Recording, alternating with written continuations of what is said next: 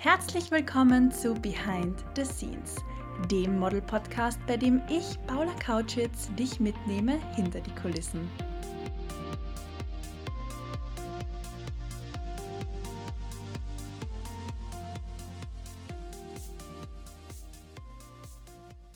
Happy Dienstag! Schön, dass du heute wieder mit dabei bist und dir diese brandneue Behind the Scenes Folge anhörst. Wenn du sie zu einem anderen Zeitpunkt hörst, dann wünsche ich dir einfach einen wunderschönen Tag. Ich bin heute mit Alpha Tauri in Salzburg, das ist die Modelinie von Red Bull, und habe für die heutige Folge einen Gast für dich vorbereitet, und zwar Sophie Schuh. Sie arbeitet als Model. Du kennst sie vielleicht aus der aktuellen Werbung für Humanik und berichtet in dieser Folge von ihrem Ausflug in die Missen-Welt. Sie hat bei Miss Global auf Bali teilgenommen und erzählt dir, wie das so war. Poste doch gerne eine Story auf Instagram und lass mich sehen, wie du den Podcast hörst.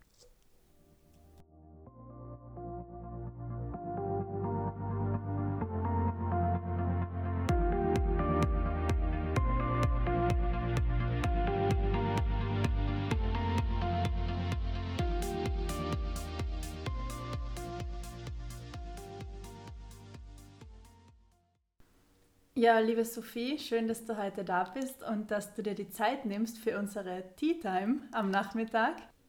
Dankeschön für die Einladung. Ich freue mich sehr, dass du dir auch Zeit nimmst. Erzähl doch gern gleich einmal, wie schaut das hinter den Kulissen aus bei einer Misswahl? Mhm. Ja, also hinter den Kulissen bei einer Misswahl sieht es im Prinzip ganz anders aus wie in der Modelindustrie. Also wie feststellen habe müssen, ist es wirklich eine ganz andere Welt, sehr spannend. Ähm, ich bin sehr froh, dass ich die Erfahrung machen durfte.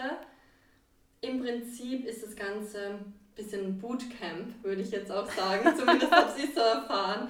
Also wir haben einen sehr, sehr stressigen Schedule gehabt. Okay, das ist jetzt nicht, kein Unterschied zur äh, Modelindustrie in dem Fall. Also ich kann mir vorstellen, dass die Tage bei einer Misswahl sehr stressig ablaufen. Wann habt ihr denn da immer angefangen zu drehen? Also im Prinzip war es nicht wirklich, dass immer ein Dreh ist, sondern wir haben einfach ähm, Coachings gemacht, Shootings gemacht, Rehearsals, sehr, sehr viele Rehearsals, Tag und Nacht. Ähm, Fittings noch sehr, sehr spät, also durchschnittlich vier Stunden Schlaf, würde ich jetzt sagen, für zweieinhalb Wochen lang. Wow. Ähm, und halt ständig Kameras auf angerichtet. Ähm, also es war das Fernsehen immer mit dabei und wenn du vom Bus ausgestiegen bist, Fernsehen war da, immer die Kamera auf die gerichtet. Das in Kombi ist natürlich sehr, sehr anstrengend. Vor allem, man hat ja kaum Privatsphäre, oder? Genau, sehr, sehr wenig, weil wenn gerade eine Kamera da ist, dann sind die Juroren da. Irgendjemand hat immer ein Auge auf dich und dementsprechend musst du immer ein bisschen schauen, okay, dass du dich gut benimmst. Ich meine, ist natürlich eine Grundvoraussetzung, man benimmt sie immer gut, aber man wird halt auch bewertet und das muss man einfach im Hinterkopf haben. Ja, wie war das denn mit Konkurrenz oder Mitbewerb? Mhm.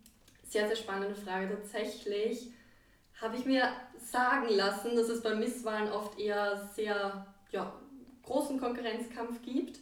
Also da habe ich wirklich Horrorgeschichten gehört, war Gott sei Dank bei mir überhaupt nicht so, kann ich nicht bestätigen, sondern es war sehr, sehr freundschaftlich. Ich war ja neu in der Misswahlenwelt und ich bin sehr supported worden von meinen Kolleginnen haben mir das einiges erklärt, ähm, haben mal Sachen von ihm geborgt.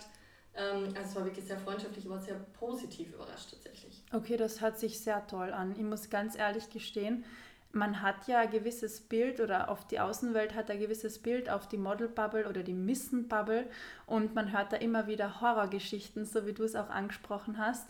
Ähm, aller Zickenterror, Germany's Next Top Model, also das kannst du jetzt nicht bestätigen.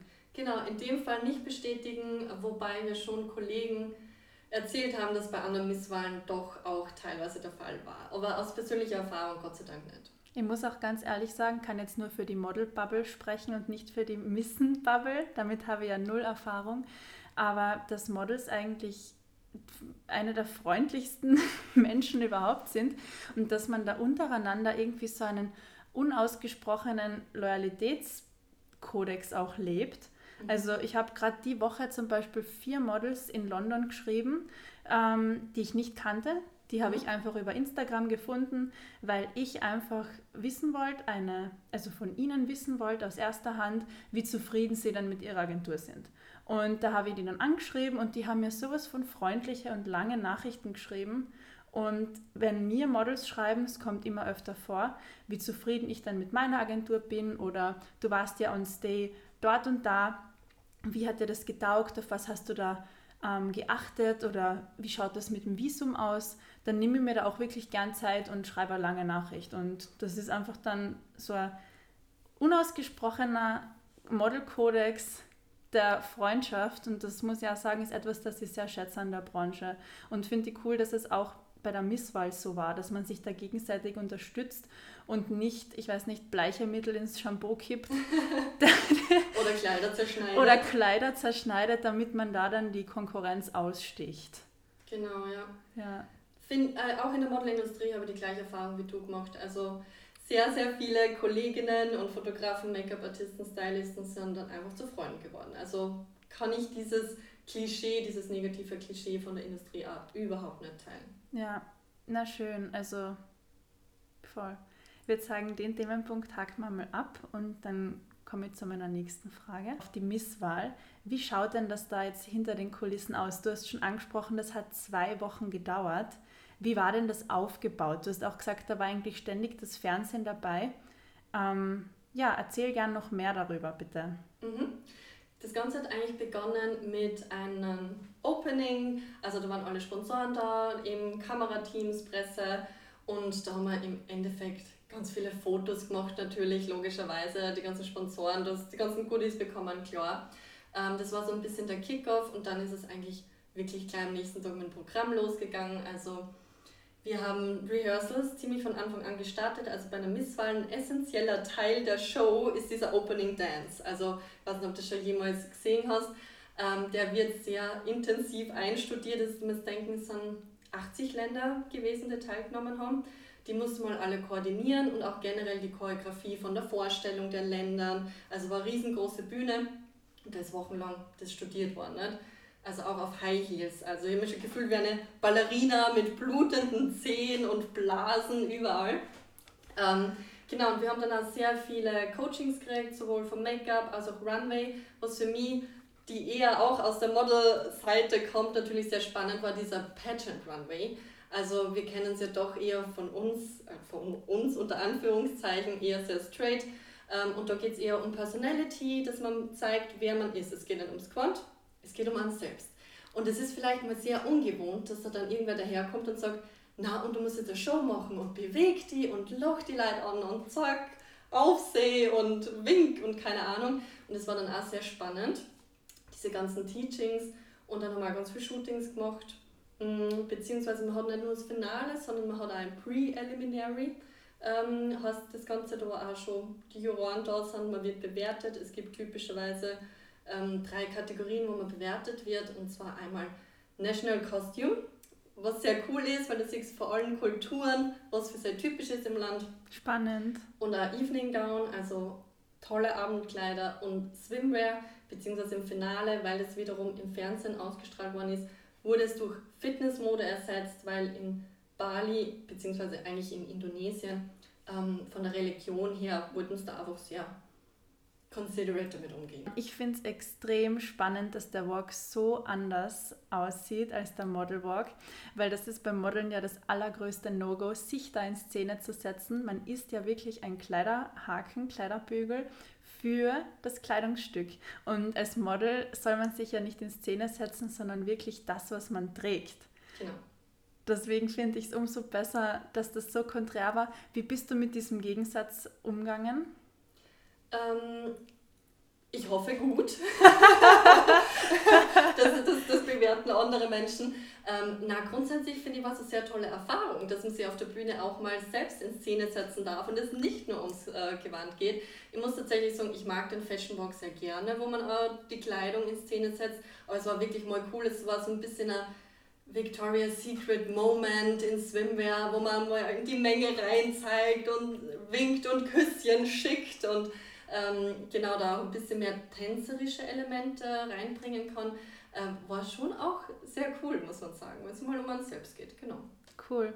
Und hattet ihr da auf Bali auch Freizeit? Also gab es da Badespaß oder war das wirklich nur 14 Tage Hard Work? Mhm.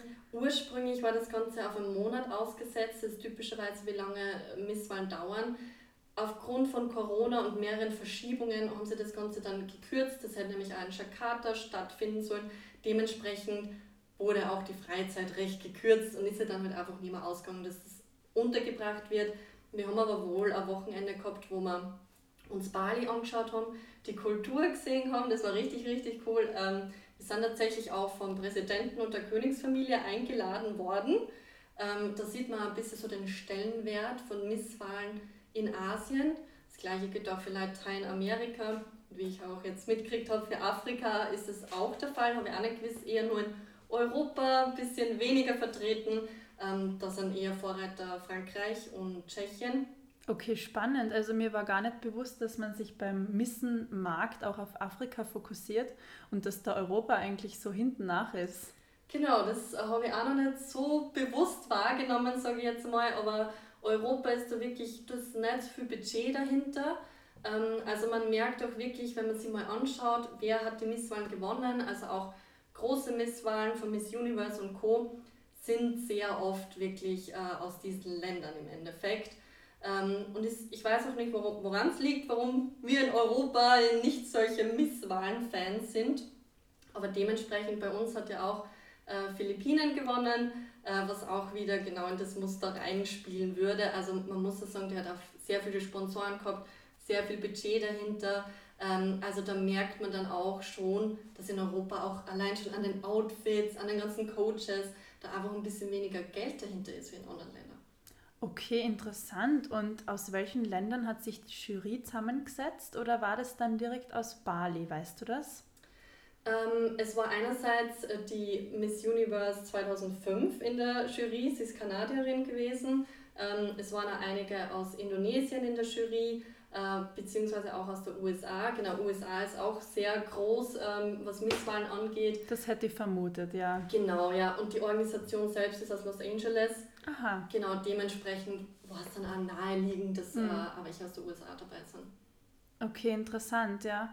Aber in Europa scheint da wirklich nicht so das Geld dahinter zu sein und dann gibt es vielleicht auch nicht die Coachings dafür, dass man die Missen unter Anführungszeichen ausbildet. Weil wenn ich mir die jetzt anschaue, dein Typ ist ja in Asien extrem exotisch. Also ich könnte mir vorstellen, dass du dort wahnsinnig gut ankommst.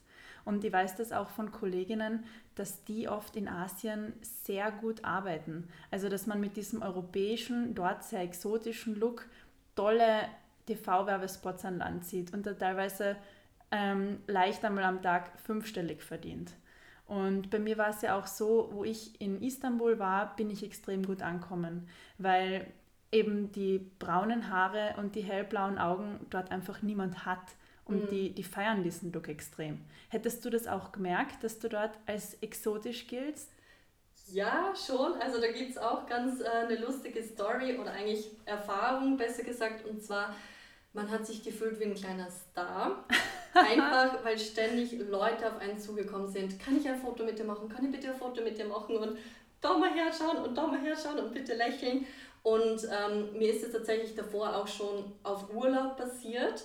Dass wirklich, also jetzt habe ich natürlich noch einen Grund gehabt, die haben Miss Global gekannt und dann war das natürlich noch okay. Natürlich, da warst, du, da warst du auch als Genau, Star. Ja. aber tatsächlich auch im Urlaub ist mir schon sehr oft passiert, dass sich da eine Schlange gebildet hat, wo dann sie die Leute angestellt haben, ob sie mit mir bitte ein Foto machen können, wo ich mich schon gefragt habe, ob sie vielleicht die Letzten in der Schlange einfach nur schon denken, okay, bin vielleicht irgendwie berühmt.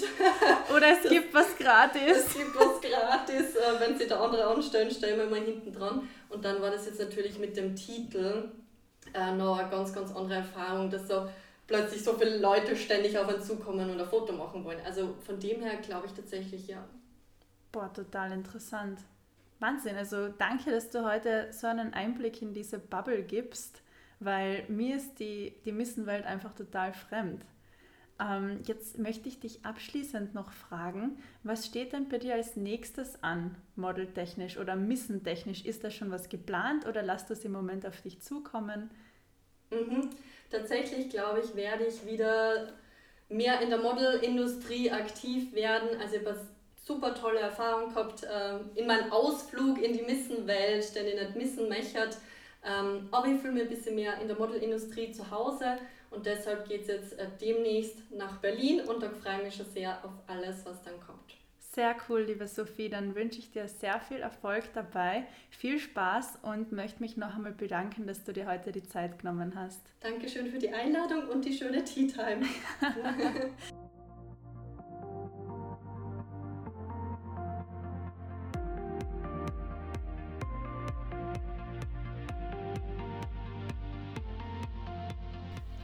du heute mit dabei warst bei diesem Ausflug in die Welt der Missen. Folge mir und der Modelschmiede auf Instagram und drück auf die Glocke, damit du keine neue Folge am Dienstag verpasst.